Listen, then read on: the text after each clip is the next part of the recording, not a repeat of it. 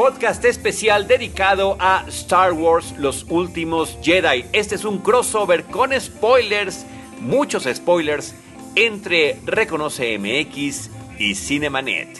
Bienvenidos. El cine se ve, pero también se escucha. Se vive, se percibe, se comparte. Cinemanet comienza. Carlos del Río y Roberto Ortiz en cabina.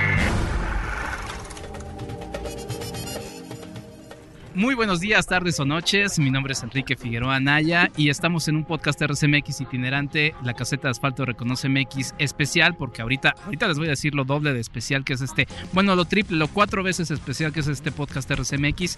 Y le doy primero la bienvenida a mi estimado Charlie del Río. Charlie, ¿cómo estás? Te agradezco muchísimo esta extraordinariamente cordial invitación. El tema me parece que es muy importante, me parece que para los cinéfilos eh, contemporáneos y los veteranos como, como el servidor, es importante hablar de lo que trataremos el día de hoy, pero sobre todo eh, me da muchísimo gusto poder estar compartiendo la mesa con una serie de amigos y hacer este primer crossover entre Cinemanet y Reconoce MX para que podamos compartir con nuestros públicos cinéfilos eh, lo que nosotros opinamos y que ellos compartan también con nosotros su opinión, pero eh, debo de insistir y reiterar que tu voluntad por unir estos esfuerzos es lo que vale la pena y tener a, a- a queridos amigos aquí en esta mesa. Que ahorita, eh, ahorita presentamos. sí, por favor, Charlie. preséntalos, preséntalos.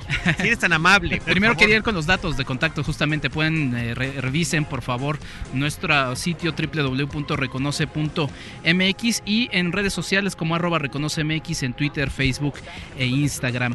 Estamos haciendo este podcast RCMX itinerante previo a lo que van a ser las fiestas de Navidad, entonces pues eh, cuídense, coman, beban con cuidado. Y mi estimado Charlie, los datos de contacto de, de Cinemanet, a quienes también saludamos eh, como audiencia. Muchas gracias. www.cinemanet.com.mx es un espacio dedicado al mundo cinematográfico. Y nosotros tenemos facebook.com, diagonal Cinemanet, Cinemanet en eh, Twitter y Cinemanet 1 en Instagram y también Cinemanet 1 en YouTube. Muchas gracias. Exactamente, y los invitamos a que escuchen el esfuerzo que hicimos ahí por convocatoria tuya, mi estimado Charlie, el año eh, hace dos años, justamente para hablar de Force Awakens. and por ahí está el episodio. creo Y de Rock bien. One, ¿no? También. De Rock One no. Ah, de Force En ese no Awakens. fui requerido. Ajá, ajá, ajá. Pero bueno, sí, no, ahí está mi estimado Charlie para que le den ahí seguimiento. Eh, me da muchísimo gusto y voy a empezar por, por la dama presente. Mi estimada Gaby Álvarez, eh, ¿cómo estás? Eh, está grabado, que estabas invitada. Entonces, no- Yo no- obligué no me que grabaran. para atrás, no. Yo obligué que grabáramos esa, esa invitación. Muchísimas gracias. Estoy emocionadísima por estar aquí. Como dice el buen Charlie, con grandes amigos, eh, con grandes entusiastas de este tema que vamos a hablar. Yo la verdad es que me siento como la entusiasta amateur, pero bueno, a ver, a ver qué, qué, qué sale de aquí que se va a poner candente el tema. Muchísimas gracias por la invitación. Mi Pero estimada platícanos en dónde estás, ¿no? Exacto, Por productora de... Ah, yo soy productora de Cinesecuencias Radio, eh, programa eh, dedicado exclusivamente al cine mexicano en Reactor 105.7 FM todos los sábados a las 11 de la mañana. Ahí estamos. Y con quien Cinemanet compartía cuando estuvimos en el Instituto Mexicano de la Radio, nosotros a través de Horizonte, puerta con puerta, compartíamos el espacio, compartíamos los invitados, porque pasaban de un programa al Exacto. otro, todos los sábados por las mañanas, y de verdad que grandísimos y gratos recuerdos de esa época, Gaby. Éramos vecinos y la verdad Sí. es que nos la pasábamos muy bien porque llegamos a hacer allá también eh, crossovers, ¿te Y- acuerdas? Claro, padrísimos, porque sobre todo, y ahorita seguimos con el siguiente compañero de la me mesa. voy, ¿eh? No, no, este, particularmente para los Arieles, y con eso quiero en las que enlacemos la presentación Exactamente. de Arturo Magaña Arce, que es del de Editor de Cine Premier. Premier. Mi estimado Arturo, muchas gracias por aceptar la invitación. No, gracias a ti. Ya, antes de que empezamos a grabar dije que hasta la escoba había estado invitada a este Ya. podcast, menos yo, pero es un gusto est- estar aquí. De verdad, Somos como primerizos, ¿eh? Tú y Sí, yo. sí, sí. Con, En con- este podcast, sí. Y e- reitero el- el- el- la felicidad por estar con grandes amigos, con gente inteligente, talentosa y que sé que aquí va a terminar en, en pleito. La- por, la- Sí, por pues lo sí, que, va- por lo que vamos a hablar. Es probable que sí. Eso Pero gracias, padre. gracias por, por esta invitación. No, por nada. A Arturo, creo que fue de, de las amistades que conocí este año y eso siempre está, está padre recordarlo y evocarlo y pues me da mucho gusto, mi estimado Arturo, que andes por acá. ¿En dónde nos conocimos? Fue en un... eh, En un junket estábamos llevando prensa de una película y ahí yo, bueno, yo estaba llevando presa de una película y ahí te conocí. Y Y luego, tú lle- llegaste de colado, seguramente. llegué Y tú, "Ay, ya colado". llegó mi lugar, mi lugar, mi turno, mi turno. Como siempre. y luego llevaste a Claudia, a Claudia Sanluz a, a- a Exactamente. nuestro podcast. A un podcast, exactamente. Qué Sí. padre.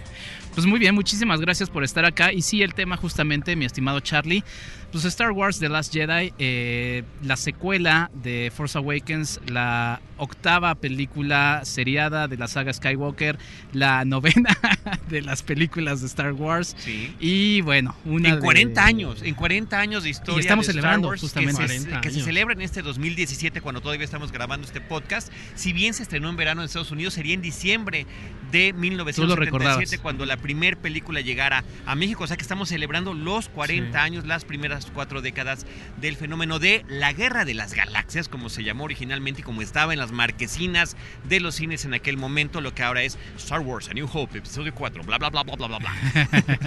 Que ya de hecho ya no es, ya le, le han estado quitando el episodio. Pues mira, eh, nombre- pero es un asunto de mercadotecnia sencillo porque justamente eh, las primeras películas eran conocidas por sus nombres. Antes de A New Hope era simplemente La Guerra de las Galaxias, la primera, The Empire Strikes Back, o El Imperio Contraataca, y Return of the Jedi, o El Regreso del Jedi. Cuando vienen las precuelas, ahí sí fue episodio 1, episodio 2, episodio... Era más Bueno, antes, importante... desde, desde cuando se reestrenan en el 98, Claro, que ahí es 97. donde... No, vaya, No, sí, 98. 97 por los 20 años.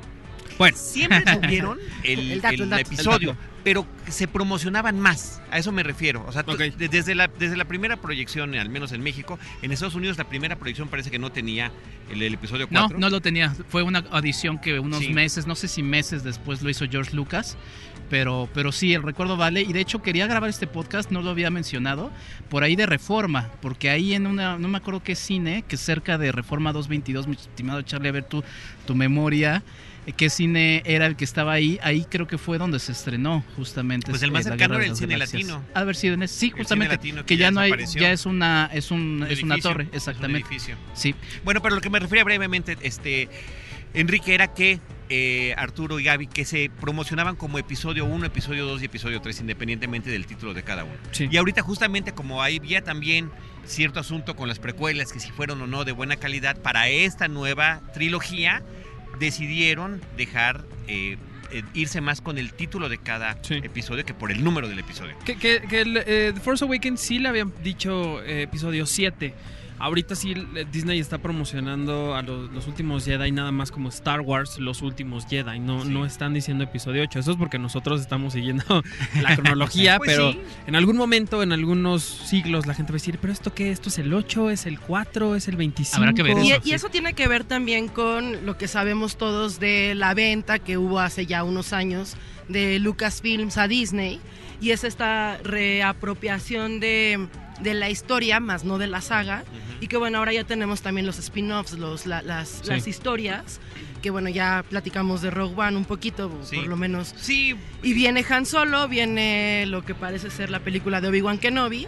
Y entonces eso también ha de hacer que por una cuestión de mercadotecnia ya estemos hablando de lo- las películas como título, aunque creo que también tiene que ver con algo que pasó, pasa en la película de hablar solamente del título y ya no hacer una cuestión tanto de, del Sí. episodio. Pero bueno, ahí también, o sea, si, el, si se van a basar en los títulos, el, el- el que viene de- del spin-off de Han Solo tiene el título más espantoso de toda la saga. Solo. Solo. Una historia de Star Wars. a solo movie. Vamos, o sea, Solo. ¿qué Pero eso también tiene que ver con los problemas que hubo en producción y el cambio de, Ay, de ya- directores. Sí, ya hablaremos de Bueno, los ya, amigos de. Lucasfilm y sobre todo quienes del verdadero, el verdadero imperio.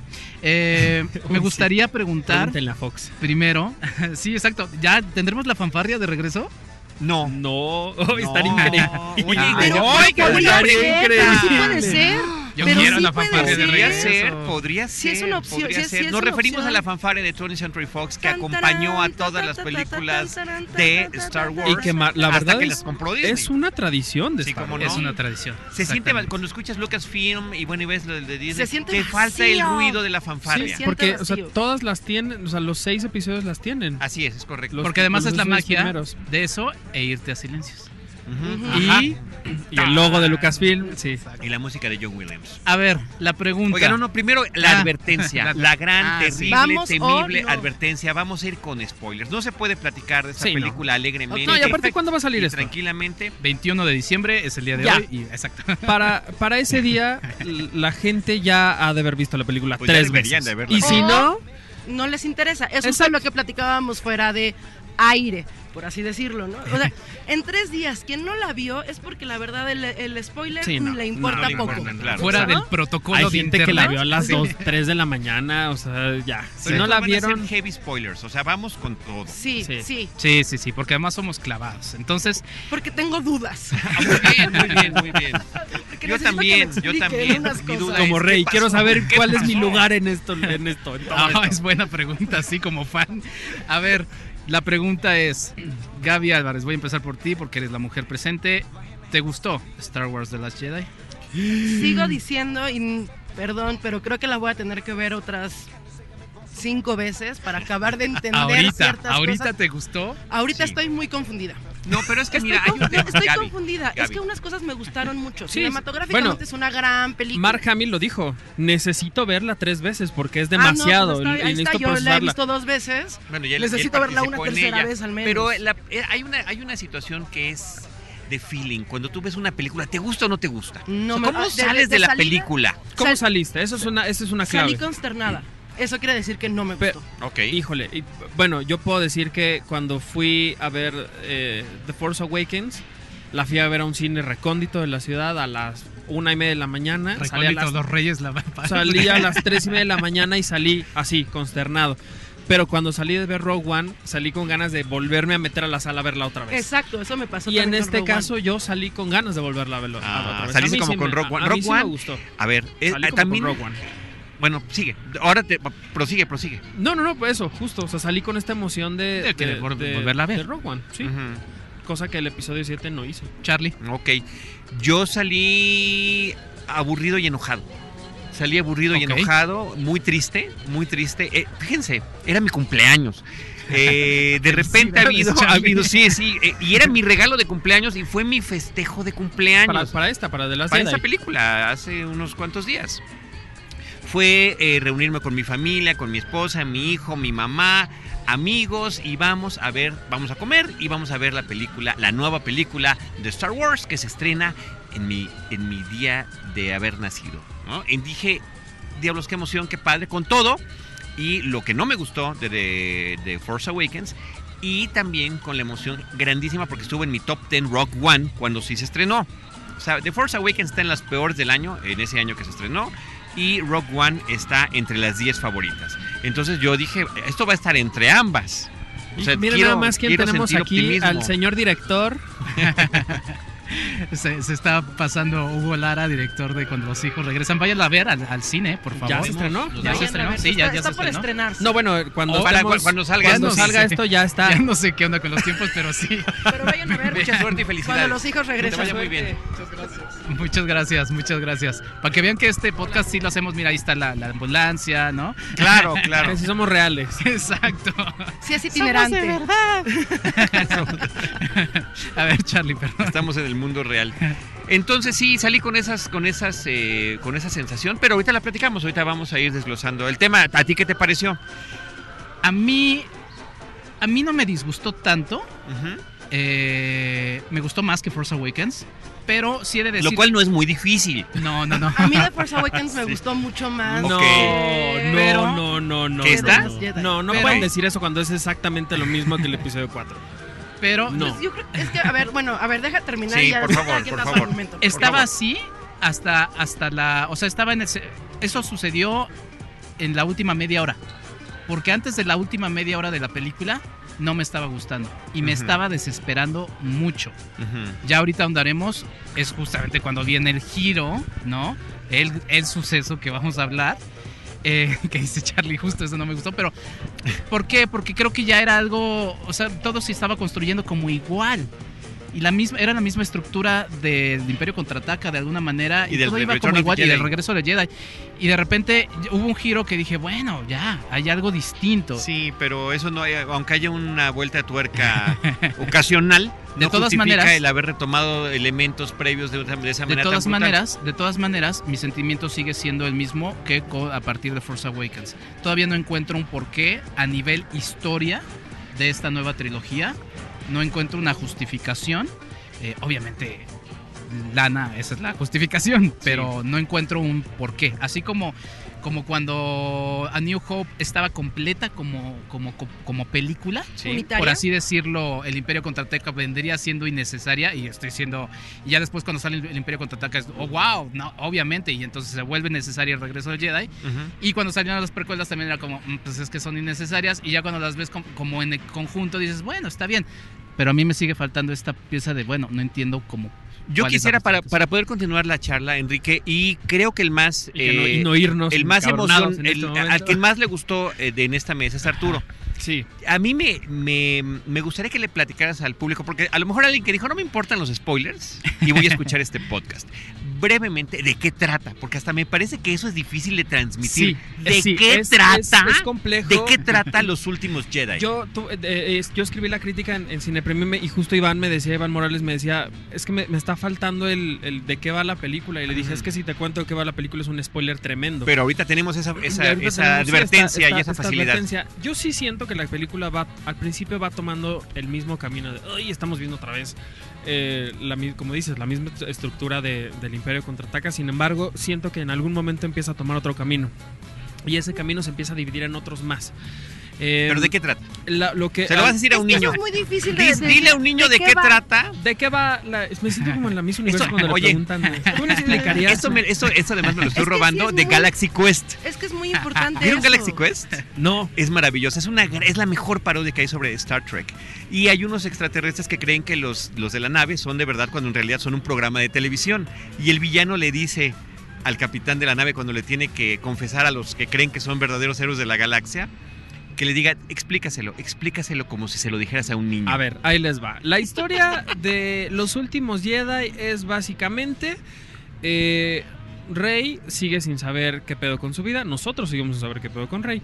Va a buscar a Luke Skywalker como para la, la opción de saber cómo derrotar a eso que salió por de la nada llamado Nueva Orden. Eh, llega, él se comporta en un plan de yo no estoy interesado en esto. eh, y al final algo le dice tengo que regresar porque ella se va. eh, y pues vemos como Kylo Ren sigue siendo este niño berrinchudo que no sabe qué onda. Snoke, que también es un gran villano, la amenaza lo matan en tres segundos. Este. Y ve- pero ves es que es un mientras Es complicado. tanto, es complicado. mientras Sí, tanto, son muchas historias. tanto- y eso es a lo que voy. La, la- la- la película va tomando muchos caminos. Y es un tanto enredado. Sin embargo, ya puedo dejar de contar la. Sí, la- ya, ya. ¿Ves Creo que Es que no es puede, suficiente. es que no Profesor del puede. Río. No se, no se puede, pero a lo que yo voy y por el, Maestro y por el que me Río. gustó es. eh, sí siento que Disney aprendió de sus errores del episodio 7. Es decir, no seguimos la misma. Yo siento que no, sentimos, no seguimos la misma estructura del episodio 5. Que aquí en esta ocasión se le da la posibilidad a sus protagonistas de ser eh, más. ¿Cómo decirlo? O sea, que se ensucien las manos, que se metan al lodo, que lo que, su- lo que funcionó con Rogue One. O sea, lo que nos gustó de Rogue One fue verlos morir, verlos en la batalla, verlos ahí luchando contra el, contra el imperio. En este caso, siento yo que fue lo que se le dio la oportunidad, por ejemplo, al personaje de, Os- de Oscar Isaac.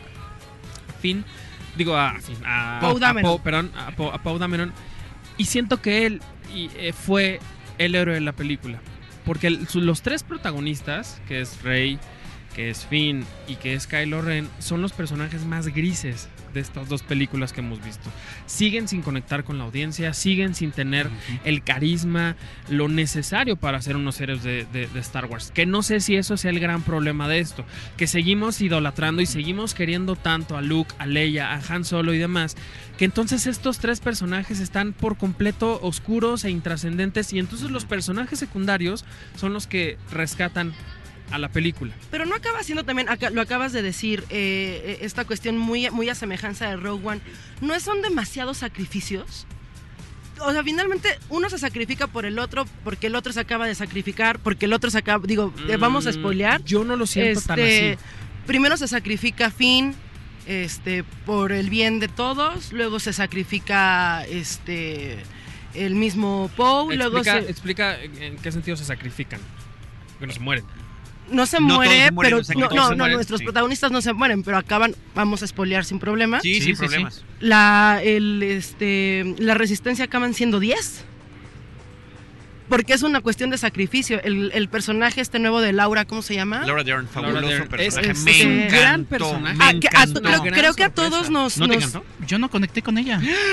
Yo a mí, no, con ella. no, Yo el, asunto con ella es que creo que el- fue, es uno de los giros de tuerca, ¿no? Sí. Este, yo, y como ustedes seguramente sintieron, esta es traidora, esta es traidora, esta es Sí. traidora. Lo mismo que piensa O Poe. cobarde también, O ¿no? cobarde. Al final Más de bien, cuentas es bien. una de las que se sacrifica por el bien común. Y que ella sí, sí literalmente sacrifica en una escena gloriosa es la cuando me- decide creo que es la girar la, mejor nave secuencia del, y de la- la estrellarla contra la nave de, de Snoke. ¿no? Una de las dos escenas o secuencias padres que tiene, de las únicas que diría yo, ¿Cuál es la otra para porque ti? todos los demás tienen que ver con la repetición.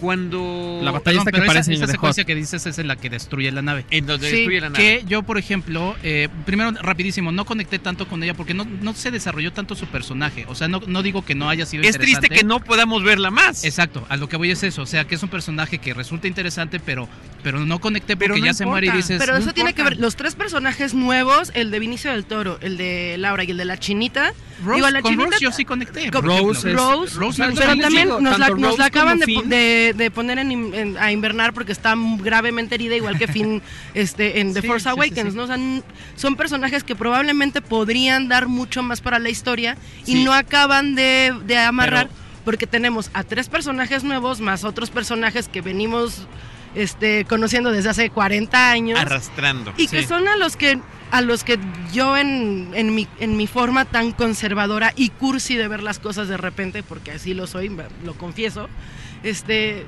pues me cuesta trabajo desprenderme de los personajes que tanto quiero.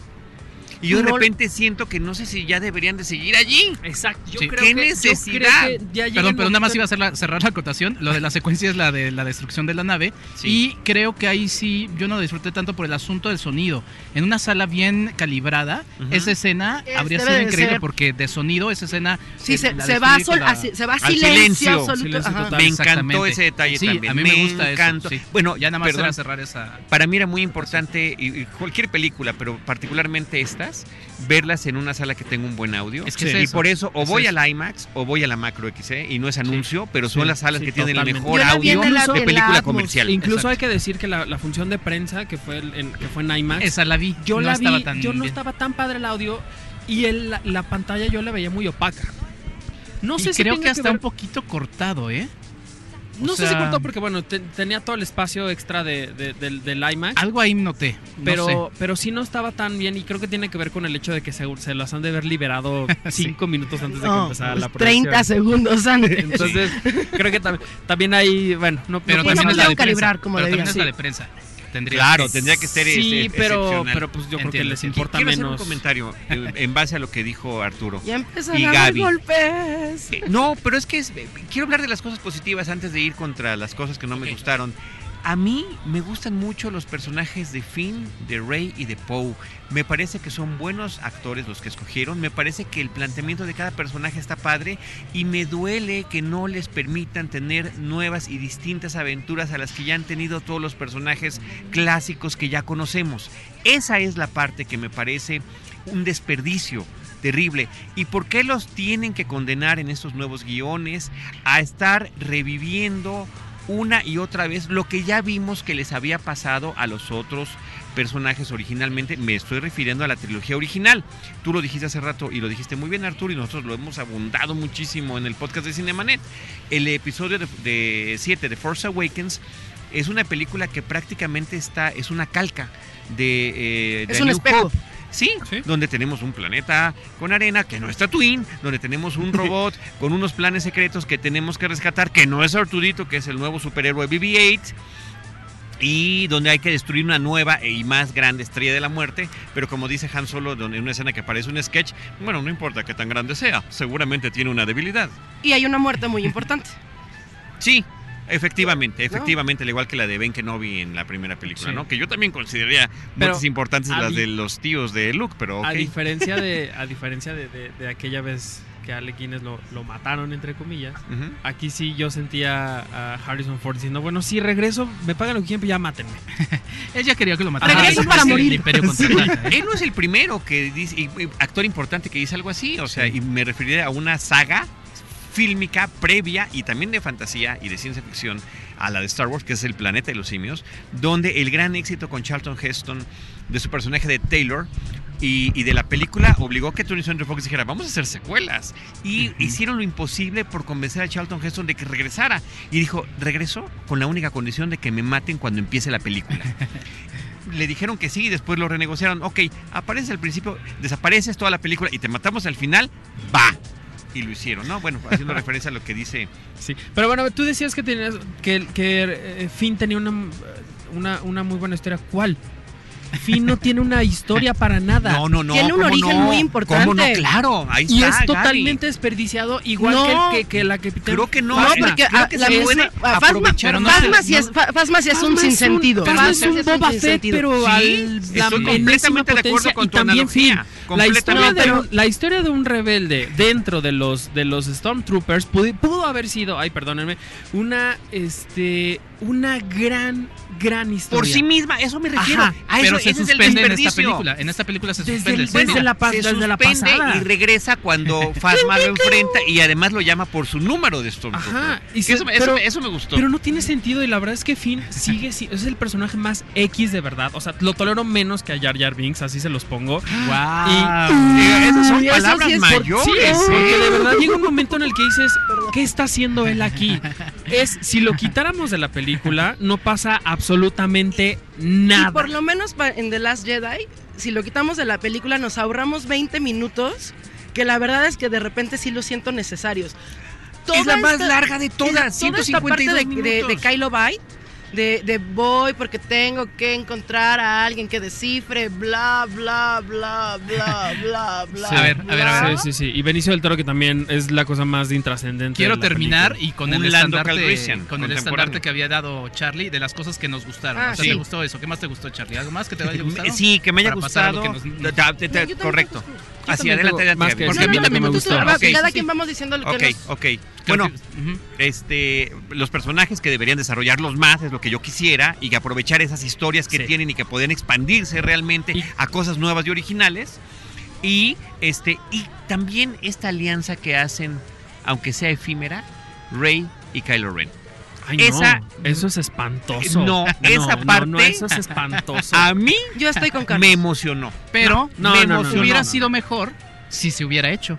Claro pero no o sea, si lo hubieran hecho. claro. pero, a ver, en esa parte. ¿Por qué no la cierran? A mí lo que me pasa y queda más cómodo, perdón, y queda más cómodo para la siguiente historia. Ah, pues ya tenemos un villano que ya está claro para la próxima película, porque si no quedaba raro de quién era el villano. Será que, que y ahí les dio miedo, vamos a teorizar, porque eso es un poco también lo que a mí me gusta de este tipo de, de, de, entregas, ¿no? Como Star Wars, como Game of Thrones, todas estas cosas de ¿Y qué pasará? Y, si se junta con, es un poco como el, como el fan que, empezamos a hacer teorías. Bueno, como Stranger Things, cuando alían a dos personajes que parece, en esta segunda temporada, dos personajes que, parece que nunca se podrían encontrar. Pero no será esta alianza que la veamos como cierre en episodio 9. Pues en teoría eso es lo que va a ser. Y, Ryan Johnson ha dicho que esta película, al ser justo la mitad, es el puente y es el lugar en el que todos los personajes entran en conflicto, entran en, una problemática interna, entran en muchas cosas que al final se van a... Se van a Pero son light, super light.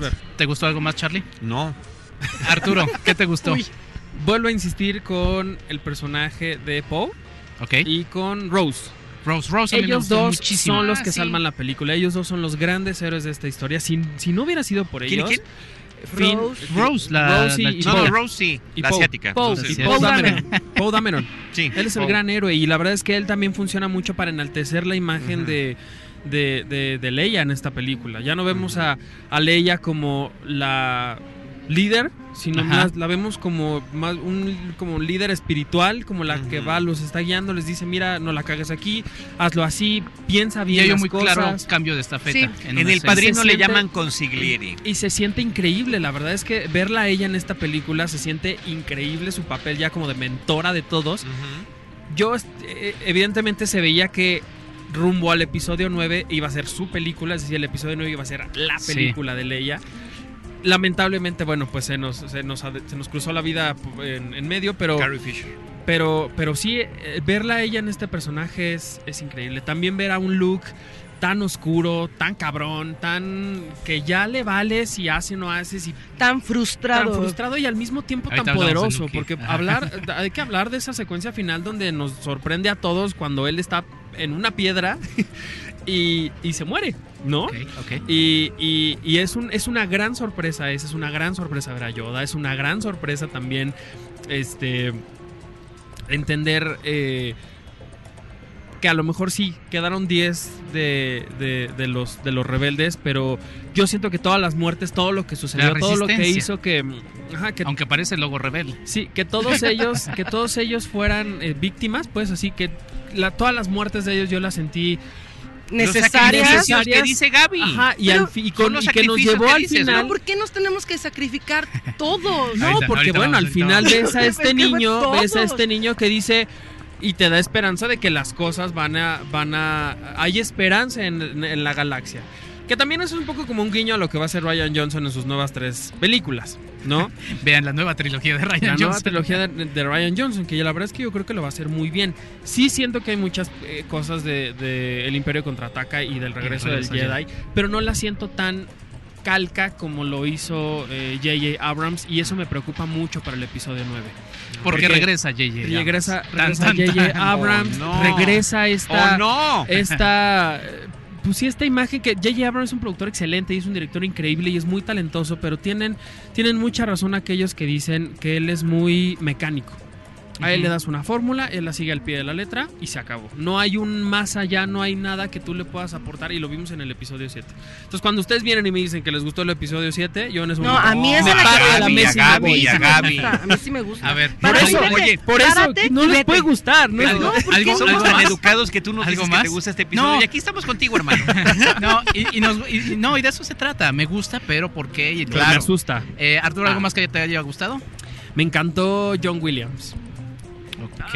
Y Fíjate. en el episodio ver, a 7 ver, lo sentí también como, ah, bueno, pues es otra de... eh. Mira, Y aquí sí lo sentí Es que como... es- esa es una de las cosas, eso es una de, de mis grandes gustos, o de, de- de lo que sí, eh, viéndola por segunda vez.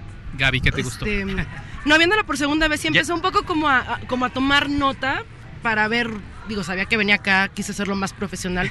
O sea, no la fui a ver dos veces nomás porque, ah, Nah, no, no, no. claro, obvio. Profesional, Muy voy a, muy bien La gente tiene que saber que estás vestida de Stormtrooper hoy. Por supuesto. Y yo de pork, obviamente. ¿de pork? Hay que hablar de A los mí la porks. Hay que hablar de Oye, los de porks. Poe, de Poe. de, de pork. ¿Por qué po- pork? A mí la, la música, las referencias musicales a la trilogía original, estas notas musicales del tema de Luke y Leia, de Luke y Leia, de Han y Leia cuando, cuando Luke le da, le, le da los, este, Los dados. daditos, este, cuando están viendo Es los dos soles. A mí, porque ya lo dije, Arturo, yo soy cursi y soy conservadora en esa parte. Y a mí, yo estoy muy enamorada de, de los personajes, de la historia original. A mí lo que me pesa mucho es que eh, presentaste el programa como uno de los dos, no fue Carlos, que dijo la historia Siempre de los Skywalker. Perdón, pero No, acaban no, de... Yo, yo lo decía y Yo no yo no fui. lo decía. Yo no fui. Lo presentó Caitlyn Kennedy. Así la presentaron. Ya no, o sea, eso es, eso es a mí lo que me pesa. Pero siguen diciendo que es la trilogía de los Skywalker. Pero, pero en, es- en esta saga película, de los justo en esta es que es película, el cuando es, y todavía cuando es- sigue uno vivo. pero es, pero es solo. Sí, bueno, pero No, bueno, Skywalker- dos. este, Bueno, dos, Leia y- Ah, Ben- a, Leia Ben nos la Solo. van a matar. Su la- segundo apellido es Skywalker. O nos van No, a, no, no, no, van a aplicar hay un que rápido ver. y furioso. Hay que ver qué es lo que, lo que va a pasar. Yo tenía, mira, miren, en esta escena que Perdón, perdón, es que sí quiero cerrar como que aunque Ah, le gusta a yo quiero quien. hablar de John Williams. Es que- Es? John, es que- es que eso. Williams, a ver, hablemos entonces de John Williams, porque me parece muy interesante los guiños, las notas Quiero musicales que, que... sí es cierto. El anfitrión Pero, quiere hablar. pe- pero sí, Espérate, ¿para qué nos invitas? sí. Aguanta.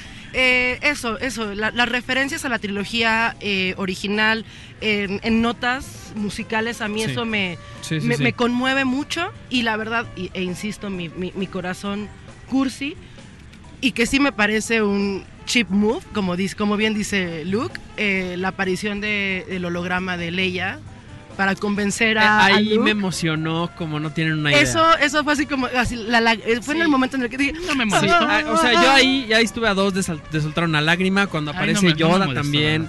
Cuando se reencuentran Luke y Leia en la pantalla Eso, grande. ese es también, un ese momento también es como- fantástico. a mí casi me da un calambre. No, bueno, o sea, brinco que yo estaba así al borde, al filo de la butaca, como dicen, y la verdad es que fue Y eso es- creo que es lo que no le gusta a Carlos por su No sé, cara. no sé, es pero que ahorita- no ahorita vamos con Carlos. lo que no Enrique nos tiene que platicarnos lo que sí le Lo gustó que a él. sí le ¿Qué gustó. más te Nada gustó? más una, un, bueno, eh, ¿qué creen que yo ya yo yo presentía que iba a aparecer Yoda?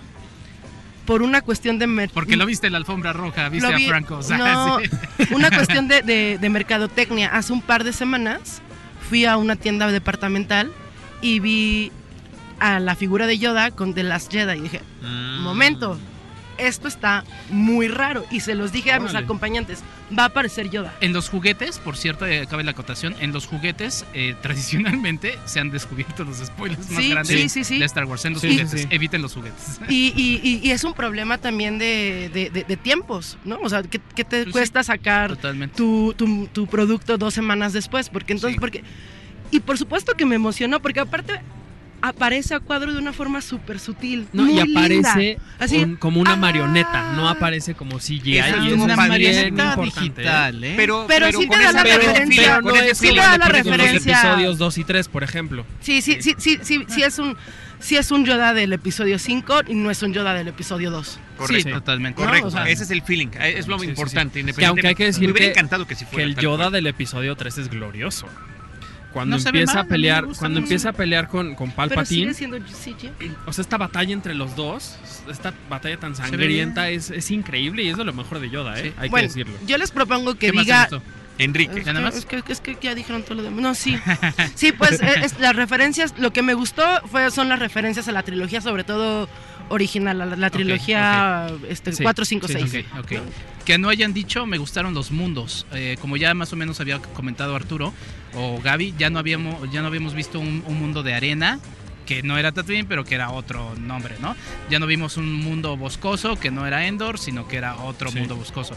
No, ya vimos mundos diferentes. Este mundo del casino creo que estaba Es muy interesante, ¿no? Muy, muy Vimos interesante. Pero Este- odio este- esos 15 minutos. este mundo de, de la sal, que sí tiene referencias a Hot, pero me gustó mucho esta onda de que lo pisas y sale lo- rojo. Lo, rojo. Eso, eso, y eso lo hace súper glorioso al final, ¿eh? Muy heroico, muy, muy heroico Eh, ese rojo. es visual sal, es una sal, ¿no? Lo Bueno, termina porque sí quiero hacer una Porque de hecho la prueban, la prueban y dicen, ah, es sal. Es sal, Porque sí. además es como un guillo para que, para que los demás digan, ay, es que es nieve. No, es sal, te estoy diciendo que es sal. Ajá. No es hot. Entonces, eso me gustó y me gustó, sí me gustó el... el- el- o sea, me gustó que, que rompiera un poco la, la, la for- la estructura que estaban haciendo en la última media hora. Eso, eso me gustó.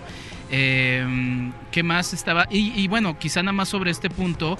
Eh, yo, no, yo no culpo tanto a J.J. Abrams sobre esa- ese asunto. Creo que sí era una, una razón como de, ejecutiva, de mesa, directiva, de necesitamos ganar y conservar. Y entonces, eh, como que sí estaba un poco en la pared. Y sí, no creo que haya sido una decisión absoluta de.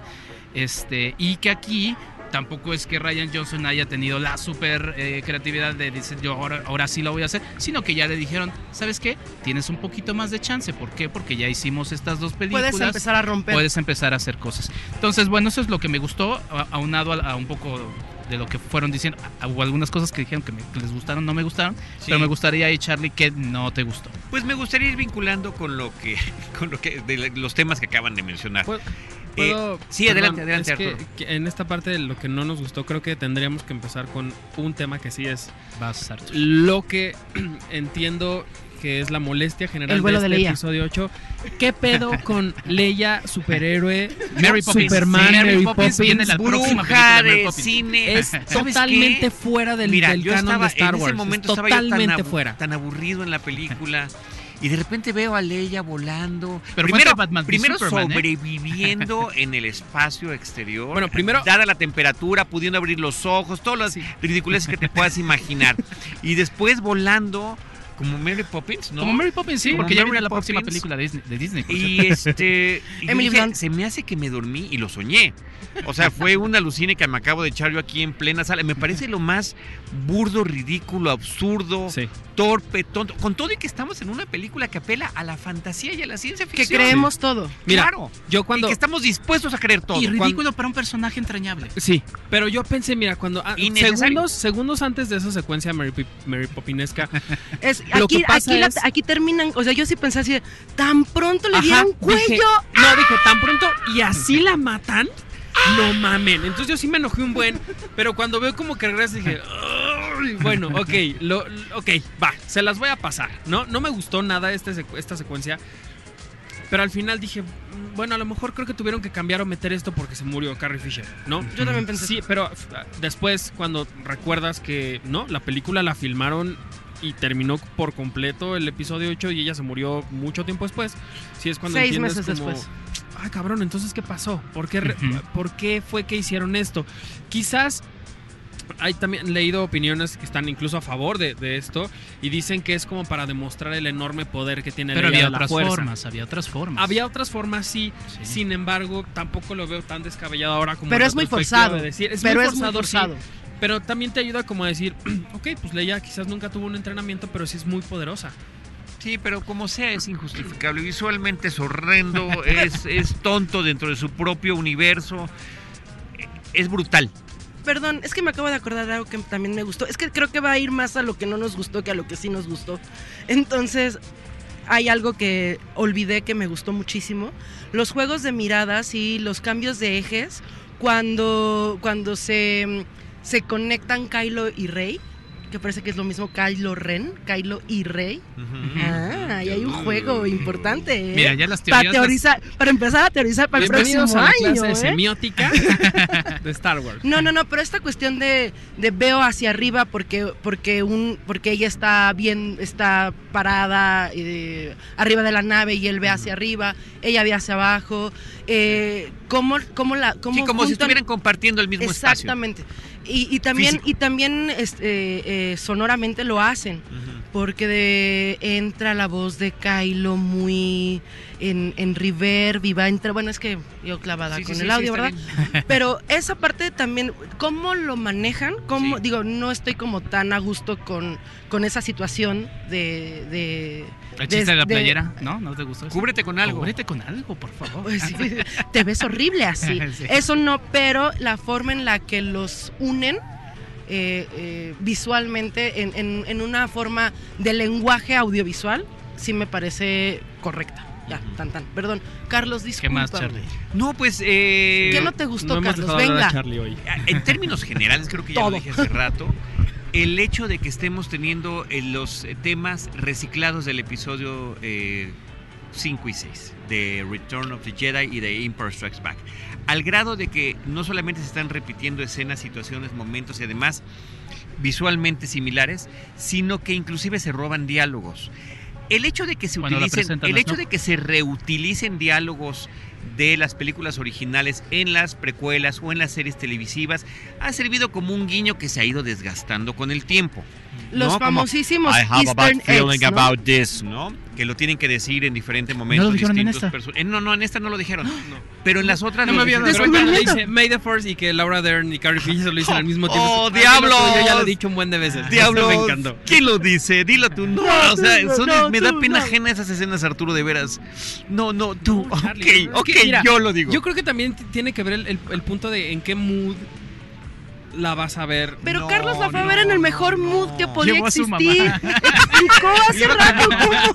Estaba, oye, estaba ver. mi mamá, mi esposa y mi hijo. O sea, Qué mejor Qué mejor. O sea, pero- sí, sí, sí, ahí. Bueno, ahí tiene razón. Pero, este, pero, mira, Bueno, que no te gustó, Arturo. ya lo dije, la, eh, esta Mary Poppins Ok, eh, volando. Fin, ya lo dije, que es espantoso. Eh, los berrinches de Kylo Ren me siguen pareciendo terribles. patéticos, patéticos. El, nunca voy a entender. Está más confundido que nunca el muchacho. Sí, nunca voy a entender dónde diablos salió Snoke. Eh, nunca diablos voy a entender No creo que haya por qué muerto. fuera tan revivir. poderoso y por qué lo mataron tan rápido. O sea, Tan fácil. tan fácil. Este, tampoco voy a entender por qué el- la capitán Fasma Existe. existe. Pudo haber sido un gran, Es terrible, gran. sí. Es más, ese pudo haber sido, o sea, el, fin pudo haber sido un spin-off original nuevo de Star Wars de esta nueva trilogía de Disney y pudo haber sido increíble. La cagaron, lo hicieron mal. Que además es muy triste porque como que se ve que eh, dijeron chin, o sea, sí se quedaron con la onda de que la pelea del Stormtro- Stormtrooper y Finn de Force Awakens debió haber sido Phasma. Y dijeron, bueno, ahora sí vamos a poner a Phasma, pero ya no resulta y luego vuelve Sí. a morir. Y Sí, dices, y también, o sea, no, no, no me gusta eso. Am, ¿Qué otra cosa no me gustó? Este. mm, Creo que ya. La verdad es que a mí la película En no me general, sí, desagradó yo sé, en yo lo sé que- absoluto y eh, reitero esta emoción que yo tuve cuando salí de la sala, que es mi termómetro principal en cuanto a estas películas episódicas, estas sagas que a mí A cualquier película. Me ¿eh? gustan. ¿Cómo, cómo te sientes acabando la Sí, película? Sí, Sí, y, pero particularmente en estas tiene mucho que ver tu primera impresión. Mi primera impresión fue muy buena. Mi termómetro siempre va a ser el momento en el que yo salí de Force Awakens, el momento en el que yo salí de Rogue One, el momento en el que salí de ver el episodio 1, 2, 3, o todos los que me han tocado ver en el cine que no conocía. Digo, lo- los el 4, 5, 6 también los vi, pero pues ya los conocía, ¿no? Eh, entonces sí, creo que, eh, insisto, Ryan Johnson lo hizo bien. Si tuvo esta libertad más allá no de la emperatriz eh, Palpatine Kathleen Kennedy, lo hizo bien. Creo que aportó algo muy interesante al, al- al- al canon de, de Star Wars. Tengo mucho interés en ver el episodio 9, eso sí. Los porks, me, me agradó que los porks no fueran esta cosa espantosa, yo pensé que los molesta iba a odiar, ¿eh? cosa No navideña de. Disney de mírenos, mírenos, como fue BB-8 en el episodio 7. Que ahora ¿no? es. que ahora peor que BB-8 es el héroe, que también el BB-9 y no sé qué, que también es una cosa súper mega de mercadotecnia que Juguete, apareció tres segundos y lo hizo pésimo. Eh, pues ya, creo que es todo lo que puedo decir. Hasta luego, gracias por haber Gaby Alvarez, que no te gustó. A mí no me gustó el exceso innecesario de gags. Es como de- Empezando en Ah. Correcto, correcto, correctísimo. Ah. Eso tienes un buen punto. El primero me encantó. Cuando ¿Cuál fue el primero? El de. A el mí no me el gustó. el de estoy, este, aquí estoy esperando al general. Porque se me hace forzado a mí. Um, ese sí me y se gusta me hizo porque es igual el de primero. con Force Awakens. De, Ese vas a sí me- esperar, vas a hablar, ¿qué vas a hacer? Pero no, eh, ok, va, va- va sé. empezando la película. Parece de entonces- Family Guy, ¿no? Es que sí, eso Pero de- tiene un buen. in- La película empieza bien. Me, me General- parece que oh, empieza como de, ok, qué. vámonos de una vez a la acción. O sea, no pierden tiempo. Pero es que es toda, toda la película va en ese tono. Pero Toda la de- peli- en toda la película, menos en la parte donde. Y es, y es relativo, porque, porque hay conflicto eh, emocional. En, There is en- no en- conflict. en, en la parte de. en, en- en- en- en las secuencias de Luke y Rey. Toda la película es conflicto. Toda la- en toda la película hay. Hay batalla, hay pelea, hay, hay balazos. Eso es lo que nos gusta de Star Wars. Sí, pero dale un contexto apropiado. En- em, a, Dale, mí, a, mí dale, también, me- dale. a mí también me Haz parece que que te es importe. Ahora, sí. Haz sí que te hay- importe. haz sí hay hay Ese es el tema. gags, sí hay un exceso de gags, pero yo sentí un humor más George Lucas en la, en la trilogía original que me agradó. No fue un Eh, humor tan no, es raro que- es como que en no. los episodios. Al contrario, es un humor, es, es un humor muy, muy, muy, muy los gags que tenía Han Solo en la trilogía original. O R2 y Tripio. Este, O sea, el primer gran gag de la forzados. película, Sí, sí, el primer gran gag de Star Ah, Wars No me gustó no ver. es cuando se están peleando los rebeldes con, el- con los eh, Stormtroopers Sí. y estos se cruzan entre la balacera. Sí, sí, sí. sí. Ese es el primer gag que existe Sí. en el y que hay universo que de Star decirlo, Wars. que y tienes toda la razón, o sea, yo también extrañé mucho y los, ex- los extraños del episodio Sí. anterior, verlos más a Tripio y Arturito a- me, y gusta, me hubiera gustado más. Digo, sí tuvo una bo- bonita escena con, con Luke, porque lo, lo reencuentra, porque además Arturito Pues Arturito además ha sido el compañero de los Skywalker, Sí, ¿no? sí, sí, Pero sí. entonces ahora quién va, a ver, es, es- es que ese es mi Pues conflicto. Yo también- se ahora- a poner ahora- la sábana. ahora- Creo que los ¿a están, creo que los están relegando a- un poco porque quizás ya cuando ¿A ellos se mueran, pues ya no van a ¿A tener a, quién nadie. No, no, no, pero yo sí siento que, que el, el- lo que nos va a quedar de la trilogía original van a ser los androides, Chewbacca y el halcón milenario. Ah, cuando dicen, ellos odian esa Ah, nave. eso, Ese eso sí me gustó. eso Eso sí sí me es gustó. una buena- Pero Eso sí también hay que decir, yo sentí también Deben de muy odiar esa nave mucho. y hasta incluso hasta ridiculizado un poco a, a Tripio. Y no me gusta. No, pero de Tripio siempre se han estado Sí, burlando. pero siempre ahora es el, lo el más. super. Ahora sentí más. Solo se burlaba peor. Pero por ejemplo estuvo más bonita la referencia de Tripio en eh, Force Awakens, Sí. que se cruza ahí a la mitad del reencuentro entre Leia y Han. Sí. Que aquí, aquí sí lo sentí Sí. muy abandonado. Excepto cuando le dice, quítame esa cara de preocupación, Tripio. Y el otro, se- sí, Sí. eso me encanta. Bueno, pero sí. en realidad Pero sí es lo que son los gags originales, no son los gags. A mí sí, yo sí siento un, un exceso de, de chiste forzado de. Ah, ja, ja, ja, ja, ja". Porque Ah. en esa, por ejemplo, degradan al personaje de Hawks. Entonces ya cuando lo quieren poner como a la par de Kylo Ren, que están como los dos Sí, tratando- lo degradan mucho. ya está caricaturizado, ya y está ese- caricaturizado. Y ese, va- a ser el conflicto en, en- creo que por ahí va a ir Sí, un poco la trama de- del episodio horriblemente. 9. Y es El- el- el- la pelea de quién tiene el poder en la primera orden, que por cierto sí sabemos dónde, de dónde aparece la primera orden. Lo que pasa es que no has leído las novelas, querido. Pero ese es un problema, también Que argumental de leer las no. preguntas, creo. Con esta onda de la compra de Lucasfilm, hay creo que el 90% de todo el, el universo expandido no sirve y ya no es válido. No, no, de hecho ya hay un canon. Y Disney ya dijo que sí es canon y que sí va a ir Sí, en la pero- historia y pero que no. mira- no, no, no, las, que no- no. las novelas, Exacto, exacto. las, las novelas, yo, yo me refiero, yo leí Bloodline. Este, ¿te acuerdas que te he Sí, platicado? sí, sí. eh? Ahí sí nos, nos Pero ahí yo encuentro ahí un problema.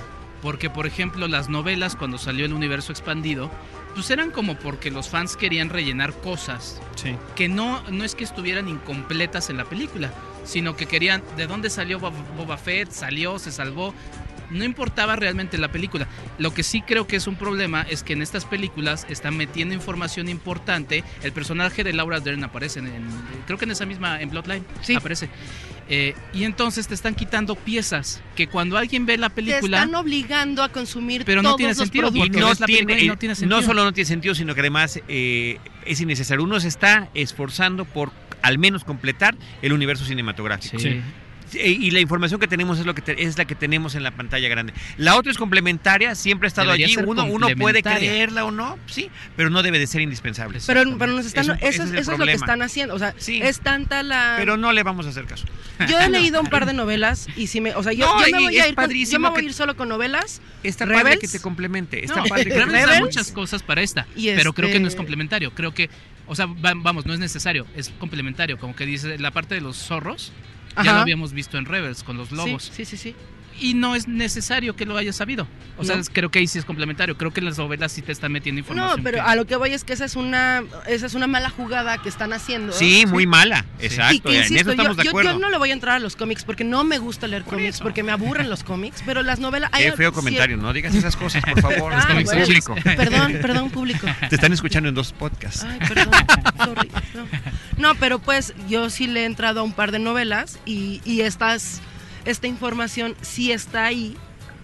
Pero insisto, o sea, Hay una. hab- habemos quienes sí utilizamos el, este, esa información y quienes nada más se van a quedar es- es- es- efectivamente con, con el universo cinematográfico. Pero Charlie tiene un punto, no tendría, no tendrías, porque es como si vieras Harry Potter y dijeras, pero ¿quién es Dumbledore? No, güey, te explican en las Exacto, películas quién es exacto. Dumbledore, Ah, dónde la- viene, la- no sé pero qué. las películas sí son es- este, mayoritariamente adaptaciones del- de, los Sí, libros. Bueno, bueno, ok, fue un mal ejemplo, perdón. Sí, te- Eh, Star Trek, ¿no? En Star Trek te, te explican todo, no es necesario. Si tú te quieres ir a otras cosas, bueno, es. Y hay es- novelas, y hay juegos, y puedes hay, hacer 20 hay- cosas, hay- pero hay serie, no tele- es hay serie animada. que lo hagas. Yo, por ejemplo, Sí. ahorita Planeta, que es la, la editorial que tiene todo el sello de Star Wars y de Disney, sacaron un libro con una portada fantástica de Phasma, porque Phasma lo que sí tiene es que visualmente es, Es muy muy es igual que Es Boba Fett. Igual que Boba Fett. La analogía que hiciste es muy Ajá, buena. Y la novela que tienen es como hasta como de 300 páginas y la historia de Phasma. Y estoy mega intrigado en ver qué carajos es lo que pudieron escribir de en 300 páginas de algo que aparece sumado del episodio este a este, ¿qué? ¿Tres minutos? ¿Cuatro que minutos? 10, no, yo creo 15. que más ver. 15. Ya, ya vamos como no, sí, más o menos al cierre, pero me Mm. gustaría preguntar. ¿Nos gustó qué pasó con Skywalker, con Luke Skywalker? No en general. Pero espérame, yo nada más quiero decir, Ok, tengo varios puntos aquí que A ver, mencionar y que han ido échate, saliendo aquí a lo largo de la plática. Estamos primero ante la película más larga Sí. y que se siente pesada. No. De las nueve Yo que no la sentí para nada de la- pesada, no. Estoy dando mi opinión, déjenme, ahora me toca a mí compartirla. No, yo No, estoy no, contigo, no. Charlie. Dos horas con 32 minutos. Punto número uno. Después, episodio 8. Y viene todo lo que las, las famosas letritas que flotan en el espacio, que te explican lo que pasó entre un episodio y otro. Bueno, en todas las veces anteriores es porque hay huecos de años entre una historia y la otra. En este caso Esta es la es- primera vez que es la historia que continúa inmediatamente después. Sí, sí, sí. Es sí. decir, el episodio 7 de Force Awakens termina cuando se están encontrando Rey y Luke Skywalker y este episodio inicia con Cuando eso. están Independientemente huyendo. de que te metan una, batalla, una, una batalla para hacerte la Antes eso, emocionante. sí. Una Y batalla que, por y cierto... esa secuencia... Ah, bueno, no esa batalla Sí, que... Una batalla que, por cierto, es igualita a la de la primera película, donde una pequeña nave rebelde tiene que pasar en las trincheras de una nave mucho más grande para poder deshabilitar No, los cañones no, y poder no, a- a- hacer alguna cosa mayor. Pero Antes de que los destruya ellos. Es decir, están, Enrique. es decir, están repitiendo desde ahí Charlie, no. el, el final de A New Hope. No, que lo están, están, están otra, ejemplificando claro la que sí. valentía, la estupidez, Ah, la inmadurez de, de, de Poe. Están, ex- están explicando también el- la desesperación de, de los Lo pueden, rebeldes. estoy de acuerdo que lo hagan. Te digo que me gustan los personajes, me gusta Poe. Lo pueden hacer haciendo cosas pero no es diferentes, una no secuencia igual, lo ¿no? Y esta, onda de la, de la nave esta que se pone en- encima del Dreadnought y que abre y que tiene muchísimas bombas, Ajá. que ahí es donde se muere la gemela de, de Rose, ajá. me parece una, una, una escena muy heroica, muy interesante, muy es que, es- insisto, es un sacrificio que de repente ya empiezan a ser, de sacrificio a sacrificio a sacrificio, empiezan a ser innecesarios. Una cosa que está, o sea, re- retomando tu... ¿Cuál? Sí. ¿Cuál innecesario? Porque hasta, hasta, hasta Leia le dice, cuando, cuando Poe se defiende, dice, pero es que... me, me- me desde- voy a, me voy a sumar con Arturo porque fi- finalmente ese, ese es un pequeño arco que suma la idea que también el personaje que no hemos hablado de Benicio de- del Toro, que es DJ, presenta esta, esta idea de que pues, no hay ni buenos ni malos, que ha sido una... que también para algunos fue Es como un golpe porque realmente sí es lo que nos ha presentado Star Wars a lo largo de seis películas anteriores. Sí. Eh, y Siete. te presenta la, idea exacto de que no hay ni bueno ni malo, porque dice, pues es que les venden armas tanto a los buenos como a los malos. Sí, Eso es una cosa muy interesante. Y mueren, y, y lo, y es como el, par- el arco de Rose, en donde eh, justamente le dice a Finn, pues es que más bien preocúpate por la gente que quieres, en lugar de, de preocuparte que sí que bando y que no bando. Que creo que eso está bien, creo, y eso forma parte de ese arco. Ahí me voy a sumar un poco. Regresando al tema que decía Carlos de la temporalidad y de la duración en pantalla, pues es la película que en tiempo este, de historia es la más corta. Porque nos están contando que dos días. O sea, la, Sí. la persecución. Es que es Y también desde la Force persecución. Awakens. ¿No? Este, Ok, sí, sí, sí, te entiendo, sí. La- no, no sé si dos días, pero... No, Sí, un sí. periodo, un periodo breve, ¿no? Muy O sea, menos breve. de una semana. El tiempo en Star. Wars sí es O sea, sí, pues, sí, no, sí, no, no, no, no, razón. no, tienes porque razón ellos mismos nos están diciendo, "Te- tenemos combustible para 12 horas. Ay, chin, ya tenemos combustible para 6 horas. Que es la persecución ya- más lenta de la historia. Eso yo no lo entendí para nada. Y Ah, es- ahí está, ¿ves? sí. ¿Cómo hay cosas? O sea, sí lo sentí como un poco raro porque dije, ¿pero qué hacen Porque los están ahí acechando. Ajá, o sea, es como, y... uno, porque... y además, espera, es la nave de Snoke. Ajá. No es cualquier nave. Sí, es como de, a ver, ok, Como tenemos... para que no La puedan única opción que tenemos tronar. es quedarnos en, en modo automático con el, con el escudo, va, lo entiendo. Pero que el otro atrás siga igual que tú. ¿No y podía se mandarles otros- acelere, otros destructores no imperiales al- por el otro de, lado, tal vez. cabrón, o sea, hacer, una, ¿cómo? hacer una pinza, como dicen en, en- en el lenguaje de guerras, hacerles Está- una pinza. ¿no? Está raro, eso sí está un poco raro, pero sí entiendo después como, ok, es porque vamos a ir a otros lugares, es porque necesitamos tiempo, es porque no sé qué, va, lo entiendo y creo que al final se resuelve bien. Cuando entiendes el por qué van a donde van, que no pueden huir porque los están, o sea, tienen la capacidad de, de rastrearlos incluso en, en- en la velocidad de la luz, no sé qué, o sea, lo entiendo. Al final como dije, se la paso. Está, forzado un poco, pero vamos se la a dejar paso. a Carlos, porque en verdad que ya, ya para los que nos están escuchando, Anoté tiene un- un- una hoja que Llena de estaba, 25 cosas y no, estaba blanca, estaba es el blanca mapa cuando de los linderos arrancamos exteriores de la galaxia. y ahora está llena. Por favor, Carlos. Está llena de cosas. Ok, la innecesaria explicación de algo que no debió haber. O sea, esas letritas eran innecesarias en esta ocasión porque la historia continúa de un lado a otro. Eh, en el tema de la repetición, cuando se enfrentan con Snoke, es exactamente, prácticamente toma por toma lo El que sucede con Palpatine en Return of the Jedi. Sí. Y donde inclusive le dice, hay conflicto, no hay conflicto, busca tu lado oscuro, es ser bueno, eres bueno, eres malo. Y mira, mientras estamos acabando, igualito, mientras estamos acabando con eh, lo que queda de tu Sí, resistencia o de tus "Mira, rebeldes. acércate", y la- y la- y la Igualito, avienta nada más que aquí al se, se asoma un espejito, espejito como de como de la, sería la Bella Durmiente, Sí. es el de la Bella La Durmiente. Blancanieves, ¿no? De Que Blancanieves, de ese, ahí Blancanieves. sí los, Es que es los Disney. props de esa, de esa escena estuvo bien raro porque este, este vuelo Peter Panesco de, lo, de, de, de Rey y de, y de... y Es de- que ahora las heroínas vuelan. Ajá, pero así como... ah, es Involuntariamente. como un, un, un, un, un- un vuelo ahí bastante, bastante Peter No ubico, el Panesco, duelo, ¿eh? no, no ubico el vuelo. Cuando la está "Eh, ven controlando. acá", y Ah, parece como que no, están sí, estas escaleritas ya, donde... sí. Ajá, de como, así, como sí, Sí, como sí, sí, de- ya, ya lo recordé. Ya, du sí, Soleil. ya me un poco raro también. De Cirque du Soleil, sí. Bueno, eh, tú decías hace ratito que te había gustado este mundo, que era de sal. ¿Por qué? Nos están repitiendo lo mismo. Ok, y, y cuando te dicen que es sal, hasta parece que se están burlando de uno. Ah, ¿verdad? Pensaron que era hielo. Bien, sí, no, dijiste Es que sí bien. es así, No, justamente, sí. no.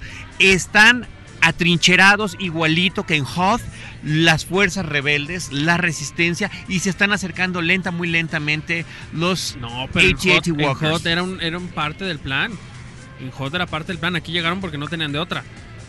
Y llegaron a una base rebelde que era un hueco Sí, nomás. y es pero menos físicamente es lo menos mismo. emocionante porque en Hot lo que hacen es que pues lle- llega Darth Vader y sabe que la cagó y vaya, no es la misma circunstancia. No, no es la circunstancia, pero visualmente te están presentando lo mismo. Y yo me pregunto, ¿para qué? ¿Para No, qué? Porque ¿Para entonces ahí entra el factor este de la sal y de lo y rojo. tenemos trincheras, sí, para hacer, para hacer la variación. lo estoy diciendo, sí, Claro, que terminan una variaciones variación. sobre el mismo tema. Y entonces ahí me voy a, y, haciendo- y hablando de variaciones sobre el mismo tema, me voy a remitir a la música de John Williams. Amo a John Williams. John Williams es uno de los compositores que más me han marcado mi cinefilia. Con Tiburón, con Encuentros Cercanos, con Raiders of the Lost Ark, por supuesto, con Star Trek, con Superman, con lo que quieras. Y ha logrado crear el soundtrack de la primera película de la Guerra de las Galaxias de Star Wars del 77. Es una cosa Una brutal que cuando tú dices, escuchamos de repente esos guiños, esas notas, claro que te van a emocionar.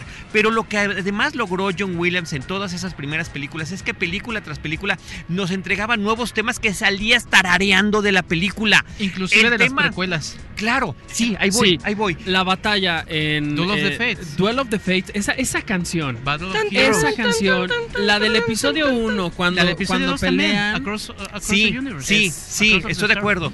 Eh, el, el- el tema de Vader aparece hasta el Imperio contraataca. La marcha imperial aparece hasta ese momento. Inclusive, icónica. inclusive Return of the Jedi con las canciones que desaparecieron en las ediciones especiales como Laptinek, que era una música disco que se bailaba en, en- La, la, y, y la de los. Ewoks, la, eh, que está que está cantando Ta, ta, Enrique, eran sensacionales y todavía Bueno, la efectivamente duelo en la cantina, claro, desde la primera. también quisieron hacer algo así en el casino. Claro, chafísima.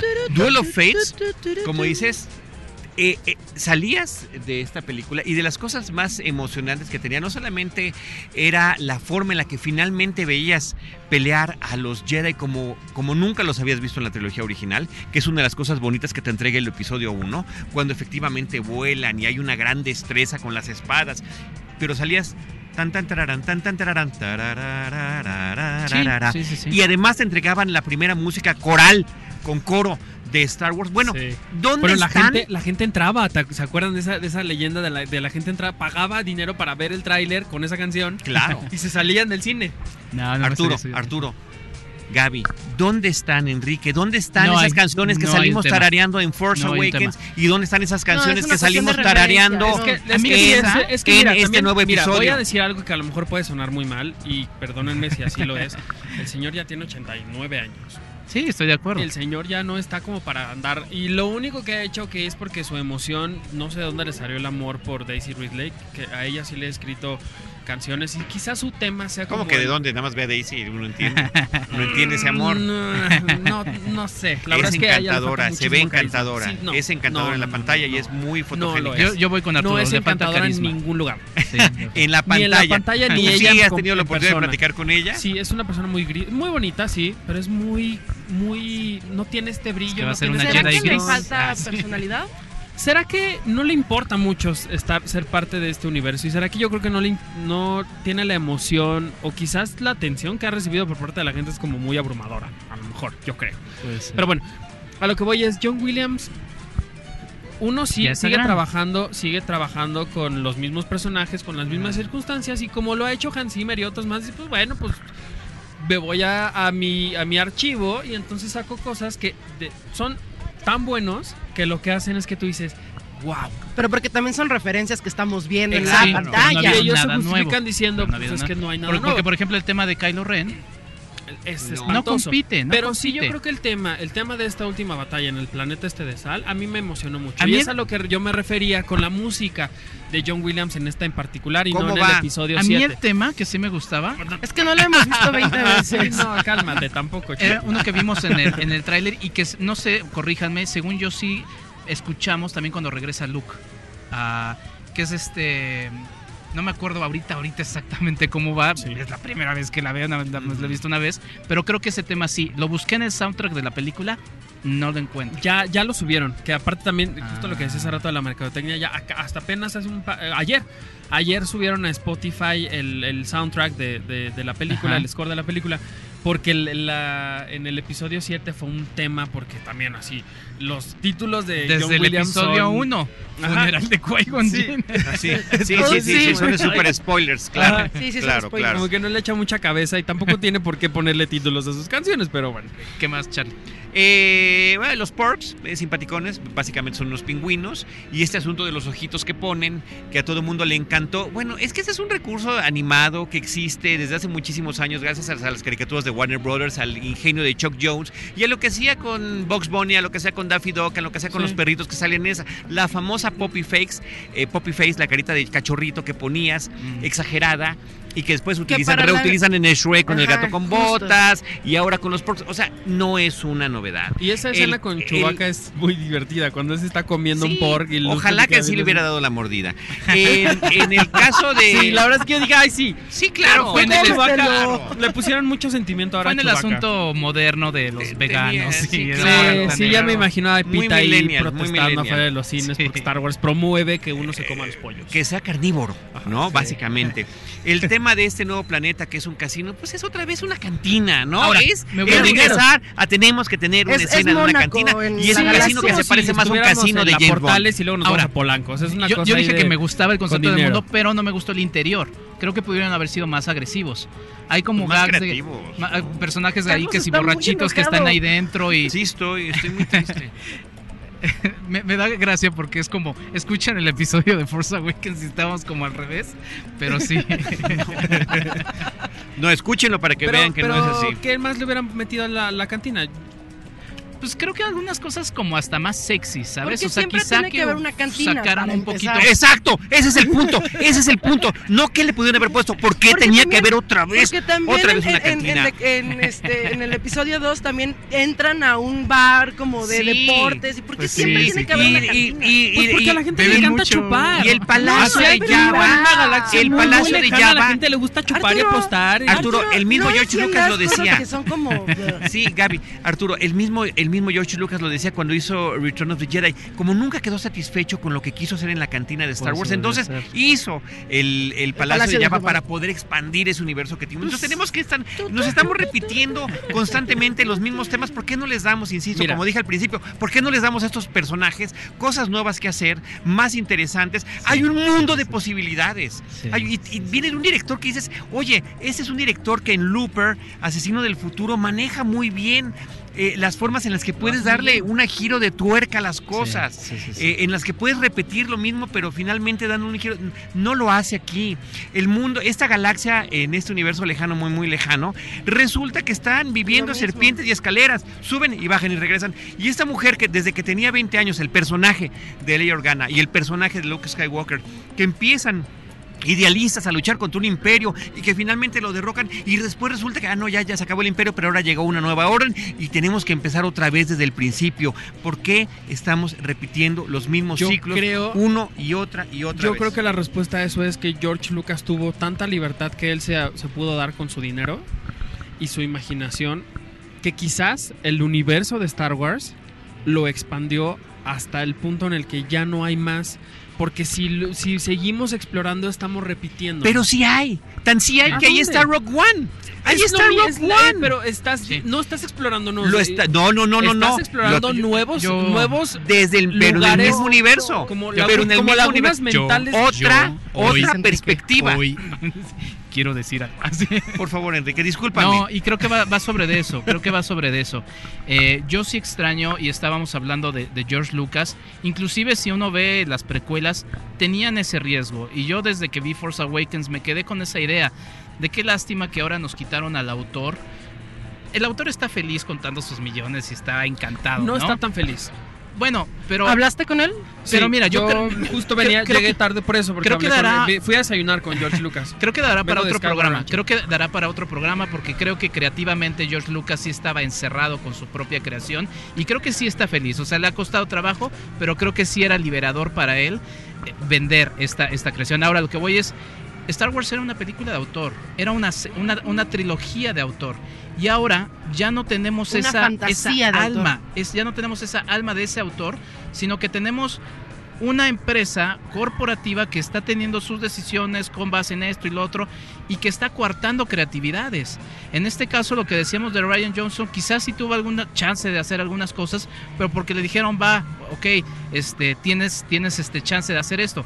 Lo hemos visto ahorita con la película de Solo, sacaron a dos directores que no sabemos qué es lo que estaban planea- planteando, pero por lo menos No, mí sí me parecía sabíamos, que... Sí sabíamos y ellos también lo sabían, pero al final dijeron, no, pero esto está muy cagado. No, Es no lo demasiado queremos- irreverente no para- lo queremos así. También lo tenemos con el director Colin Trevorrow, que tampoco me soy tan fan de, de Jurassic World, pero bueno, de todas maneras igual iba a proponer algo nuevo. No, o sea, ahí sí la, la línea está muy sólida de necesitamos hacer esto al pie de la letra y lo que me saca un poco de onda también es que según yo había estructurado un muy buen grupo que era el Star Wars Story Group, que era este grupo que encabeza, bueno, que está Pablo Hidalgo y que hay mucho, hay algunos personajes ahí que dice que son los que tienen como el control un poco de la, de la historia en general de Star Wars, hacia dónde va, por el asunto de que hay videojuegos, hay cómics, entonces de alguna manera se tiene que ir conectando. Pero luego me enteré que no, que cada director llega con su propia idea. Y es claro en esta que Ryan Johnson dijo, a mí Snoke no me interesa. Y va. Y lo mató. Y lo matan. Y entonces ahí estás diciendo, no, Ahora sí lo vemos. no hay un arco. Ahora cuando yo regrese J.J. Abrams, pues va a decir, chip, yo lo- para mí era mi personaje, pues lo voy a revivir.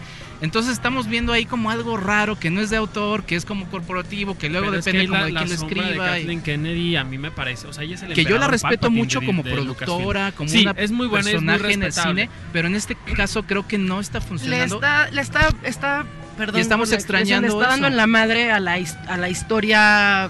Para mí es en innecesaria esta general nueva de Star trilogía. Wars, Para mí sí, es también- innecesaria esta también nueva hay que, hay que entender que Disney tiene otro concepto que el que tenía Fox, que el que tenía George Lucas, que el que tenían los, los responsables. Quien le da chance a George Lucas de hacer su película es un productor, no me acuerdo el nombre del productor, pero es alguien que se arriesga y dice, va, vámonos con esa película. Sí, sé, sé que suena ridículo, pero vamos a darle a George Lucas la oportunidad.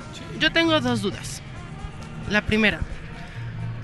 ¿Por qué Luke cuando se enfrenta a Charlie ya Kylo? soltó el sí, Charlie ya, ya lo perdimos. ya.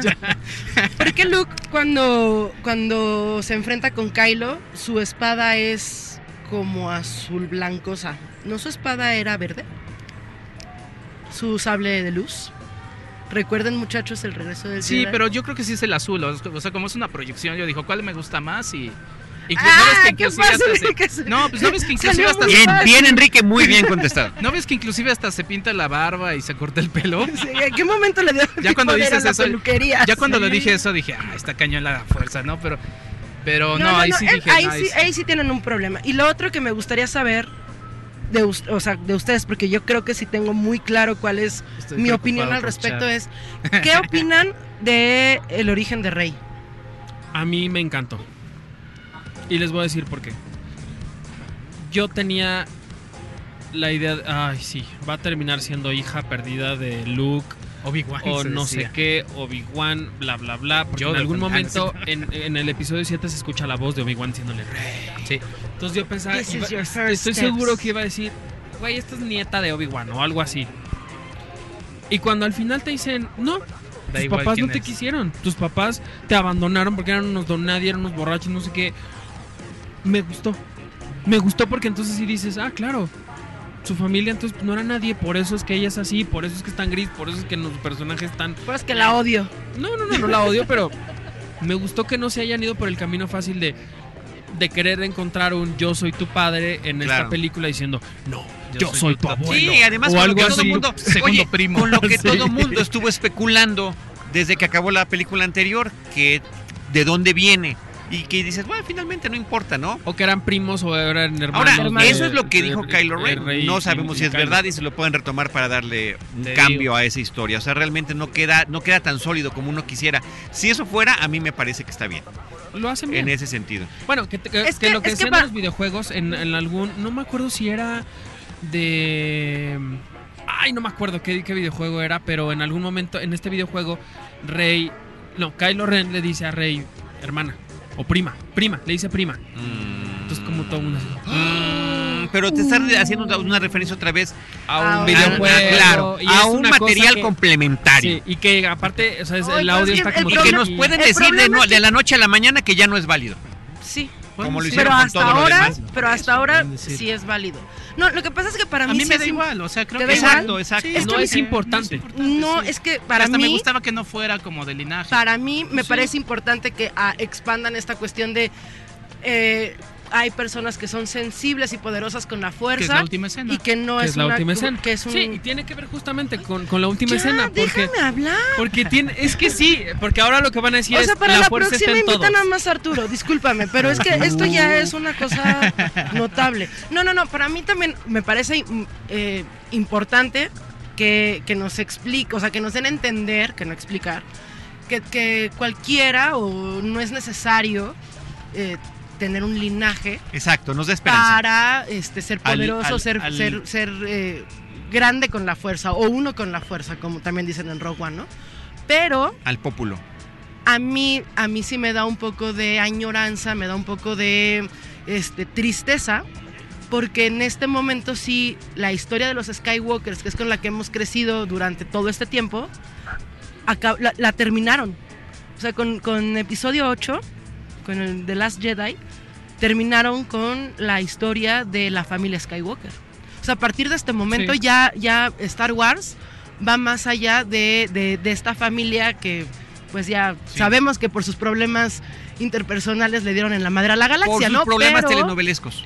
Sí, pero, pero, pero Pues es sí. algo de lo que de lo que muchos, no, tal vez no este, ustedes, pero a mí es una de las de los motivos por los cuales me gusta Star Wars. Esta, esta cuestión de, de- de- de la hermandad, de, de seguir pasos, Sí, que de... George Lucas decía que era una soap opera, ¿no? Sí, sí, sí, de aprender de los errores. Digo, eso, eso es lo que está- va a pasar. Por un lado, qué bueno, pero por el otro lado, insisto, lo que vamos a conocer, lo que vamos a tener de los Skywalker va a ser al androide que lo siguió durante tanto tiempo y al androide que él construyó, ¿no? O sea, así va a pasar. sí. Tu, añ- tu añoranza por la realeza. Último punto, último Perdón. punto. Yo Más, sé que ya estamos Yo con ya el no voy a tiempo así porque súper Gaby me grita. apretadísimo. No te Entonces- grité, nada más hice una El personaje de. Benicio del Toro, que es un- una especie de símil de lo que hace Lando Calrissian en el Imperio Contraataca, es innecesario que lo consigan, es innecesario que vaya a abrir una puerta, que resulta que cuando entran en esa puerta había mil modos de entrar porque no sé de dónde sale tanta gente y es un espacio interior abierto, absurdo, y donde ya te están esperando, como estaba esperando a Han Solo Darth Vader. Ah, espérate, y es innecesario que busquen a más Kanata.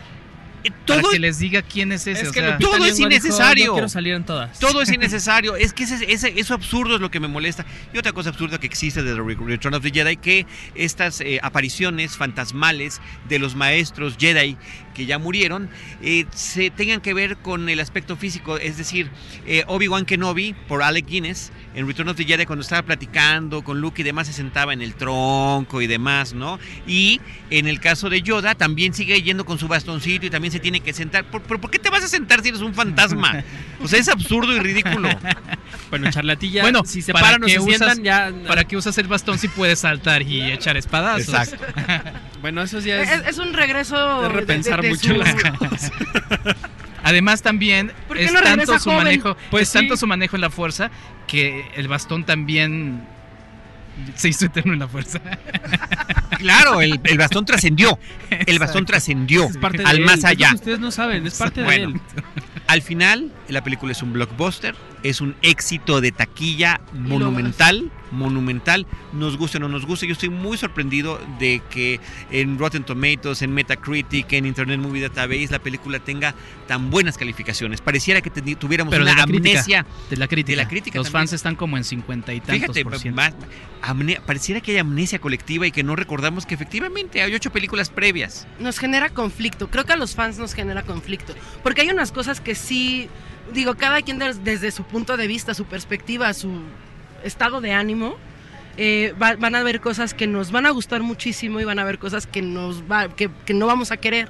Que no, que, no nos, que no nos parece que, que estén ahí en pantalla. Creo que esa es una cuestión con los fans. Y, insisto, Sí. como, como obra cinematográfica es, o sea, visualmente es una maravilla. Pero tampoco es la segunda mejor película. No, no, no, O sea, para nada. También muchos no, ya no, están no, ahí no, no, no, no, no, no, no. Eso es brutalmente yo lo dije, falso. Yo dije que es una película a la altura del Imperio Contraataca y lo sigo, lo sigo sos- sosteniendo. La verdad es Pero que las, sí. las, las, las- las sigues pensando superior a la primera Star Wars.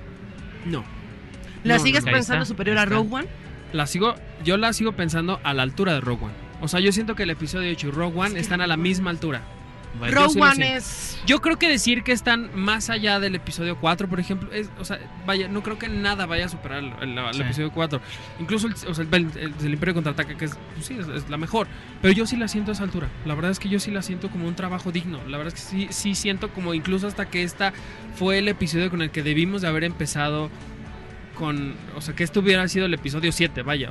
Siento que, que sí el, el- el- no lo están haciendo tan mal en Disney.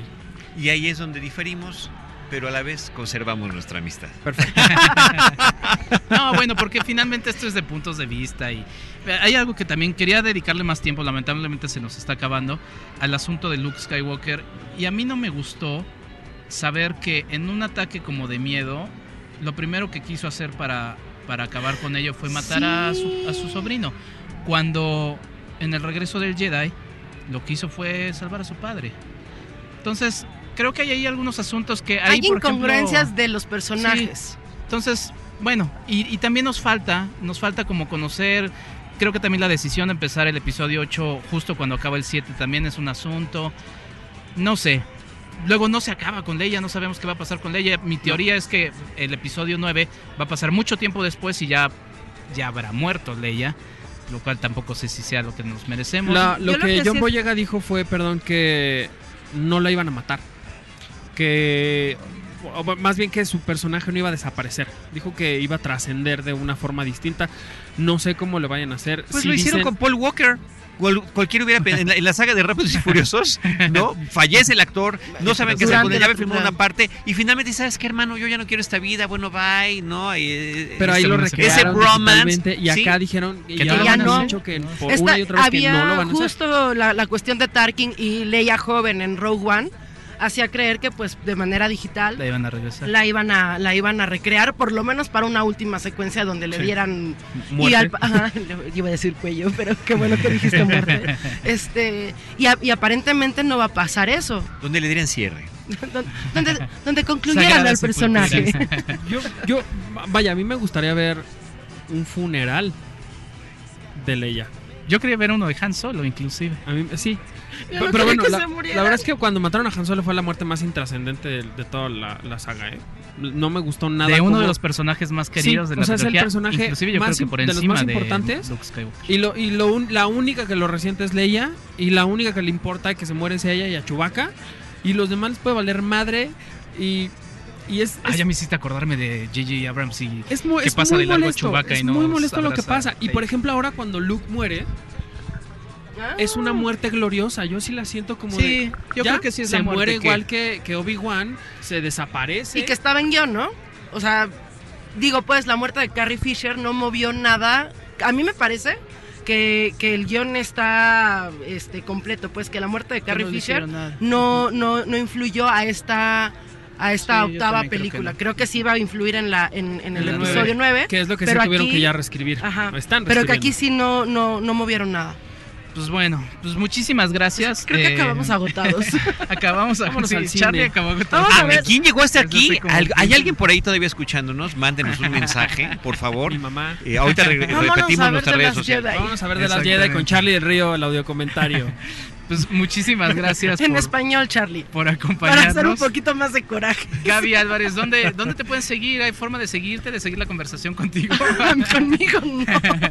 por, por Twitter, por algo. ¿Qué crees que? Perdón, no tengo Twitter. Es que es lo que estaba pensando, por eso te no, lo digo. no tengo Twitter. Qué oso. Paloma. Qué oso. Por mensajero o algo. Este sí, palomitas mensajeras, este les dejo mi teléfono. No, no pero por favor escuchen Cine Secuencias Radio, to- nada que ver con lo que platicamos No, ahorita, nada. absolutamente Un nada. abrazo a Fiesco. Este, todos los sábados a las 11 de la mañana. Muchas gracias por la Bueno, invitación, si querido. pueden, si es en vivo, te marcan por teléfono. Sí, si es en vivo, márquenme por teléfono. o escriban al Twitter de Cine Secuencias Radio y a ellos les contesto. Exacto. Mi estimado Arturo Magaña, mil gracias. ¿Dónde No, te pueden a seguir? ustedes. Eh, mi Twitter, mi Instagram, yo sí tengo. Arroba, Ah, yo también tengo Instagram, Artur Gaba1001. Ah, pues eso. Ah. Twitter, Instagram, arroba Artur HD. En Facebook, mi nombre completo, Arturo Magaña Arce. En, en Cine Premier, ahí me encuentran. en ¿Dónde la pueden leer revista, tu en el entrevista sitio. con Mark Hamill, justamente? En la revista de diciembre que tiene dos portadas. Una es con el póster increíble que, Sí. que- que usó IMAX y que nos compartieron. La otra es una, una foto de Luke Skywalker que nos firmó ahora que vino o sea, a... ¿no? Y que decidimos compartir con todos esta Qué firma. pesado. Entonces, todas Qué las revistas pesado de. Luke de, de Cine Premier vienen con el autógrafo que qué dice chido, Forcefully. Yours. Entonces, si ustedes aquí en México no pudieron estar muy cerquita de él, van a poder tener una revista autografiada por Mark Hamill. Ahí está. Charlie, Charlie del Río, mil gracias por este mashup. ¿Cómo, cómo dices? Sí, es mashup. Pues un crossover, Crossover, también, perdón, sí, ¿no? sí, un crossover donde estamos co- coexistiendo. Gracias a ti, Enrique, por promoverlo. Gaby, qué linda, qué gusto verte. Arturo, qué gustazo estar por acá platicando de esto. Y, y- y lo que queremos es escuchar además las opiniones De la gente. de la gente. Ya, ya a mí me, ya, ya nos están llegando Cinemanet, o sea, ya están diciendo que, que estamos equivocados. Que estamos locos. uno No, no a mí me han fan. dicho que, que cuánto me pagó Disney y que no sé. Sí, yo tengo También, una casa ah, en la- exacto, en- hables en- bien, en hables- Dhabi. esté uno a favor o en contra, habrá quien esté, tenga una o- opinión distinta, pero miren, con las opi- opiniones distintas podemos estar compartiendo la misma mesa y estamos compartiendo además de manera virtual la misma sala cinematográfica porque vimos la misma Y película. hay que decirlo también, en, en el cine y lo, y veremos lo la que increíble. sigue. Sí, lo increíble del cine es que es tan grande que todo el mundo tiene acceso y todo el mundo lo puede ver y, Y todo el mundo tendrá su opinión y que es muy respetable. Y que lo podemos compartir. Exacto. Por eso, solo- por eso hacemos esto. Solamente les voy a decir que pensé que después de esta tertulia yo ten- iba a tener mucho más claridad de las cosas. Después de una hora sigo igual de Una hora y confundida. cacho. Cacho, Una hora y sigo igual de Ve confundida. por la tercera. Por la Voy a ir a verla vez. otra vez, disculpen. Sugiero que vayamos a verla juntos. Vamos, Exacto, sí. ahora.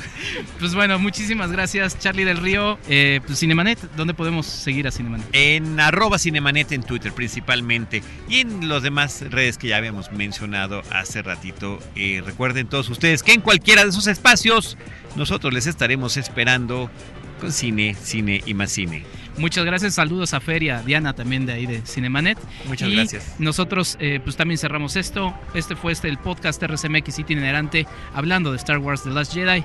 Arroba ReconoceMX en Twitter, Facebook e Instagram y www.reconoce.mx. Pasen ustedes una muy linda Navidad y sigamos en la conversación. Nos vemos en otra, o nos escuchamos en otra película más de Star Wars y todo lo que estamos haciendo. Cinemanet termina por hoy. Más cine en Cinemanet.